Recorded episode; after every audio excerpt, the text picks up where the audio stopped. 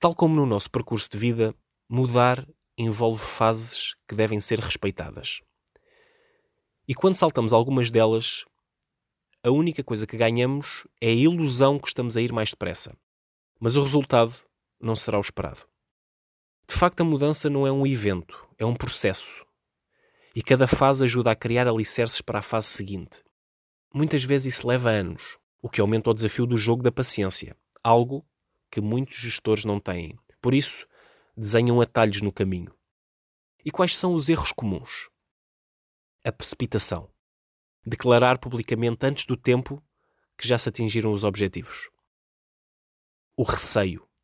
Hesitar em confrontar as pessoas de forma transparente, principalmente aqueles que estão há mais tempo na empresa e que de alguma forma vão ter de sair das suas zonas de conforto.